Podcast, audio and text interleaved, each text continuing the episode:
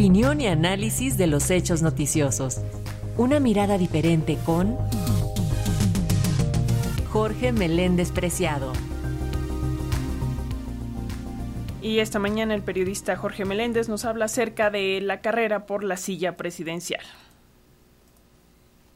Mientras las corcholatas destapadas hacen enormes esfuerzos para ganar adeptos y la consulta morenista, por ejemplo, Adán Augusto fue a Jalisco impulsado por el empresario Carlos Romedín, estuvo en diversas partes, incluida la Universidad de Guadalajara, antes opositora a acérrima López Obrador, con el hace poco suicidado Raúl Padilla, hoy el exsecretario de Gobernación promete apoyo al mencionado centro de estudios.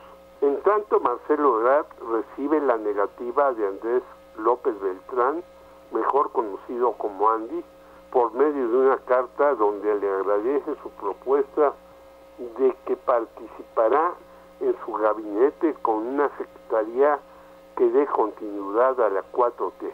Pero dice López Beltrán que en realidad persistirá apoyando a su padre en sus esfuerzos por modificar México y le desea suerte a Marcelo y a los otros contendientes. Mientras Ricardo Monreal continúa invocando a los dioses y movilizando su equipo para lograr lo que él pretende, la candidatura de la Ciudad de México. Y doña Claudia Sheinbaum va a los estados con apoyo de algunos gobernadores que declararon la preferencia a ella, aunque luego la borraron. Comenzó su periplo en Oaxaca, que es un bastión ganado debido a su actual mandatario, Salomón Jara Cruz, y existe la incertidumbre de si José Murat, hijo, se inscribirá para competir por el PRI. Pero en los medios españoles circuló una noticia que pone a temblar a muchos. En una nueva investigación de los reporteros del país, José Manuel Irujo y Joaquín Gil, se confirma que el abogado preso Juan Ramón Collado compró tres departamentos de lujo algunos en Miami para Roberto Madrazo Pintado, el financiero principal de la agencia Latinos. El corredor de maratones que hizo trampa en uno de ellos respondió a los informadores que en realidad los inmuebles están a nombre de su hermano Sergio Madrazo y que fueron dados en pago a un préstamo que le hicieron al famoso Collado hace 16 años. La explicación es sumamente tonta, ya que Collado trianguló fondos en Andorra de 2006 a 2015 por 111 mil millones de dólares. Fortuna que el encarcelado desde el inicio del sexenio atribuye a una fundación que esquilmaba a sus clientes de mano prenda oro que le heredó su papá.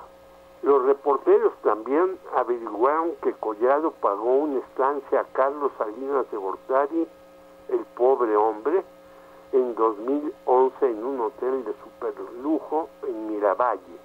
También surgieron otros nombres del antiguo partidazo, entre ellos el de Mario Fabio Beltrones y Alfredo del Mazo Maza, todavía gobernador del Estado de México, tan atajado por sus compañeros en fin, que poco a poco se va desvelando la trama de Andorra y su principal operador, el abogado de políticos, artistas y otros no tan famosos sujetos, Juan Ramón Collado.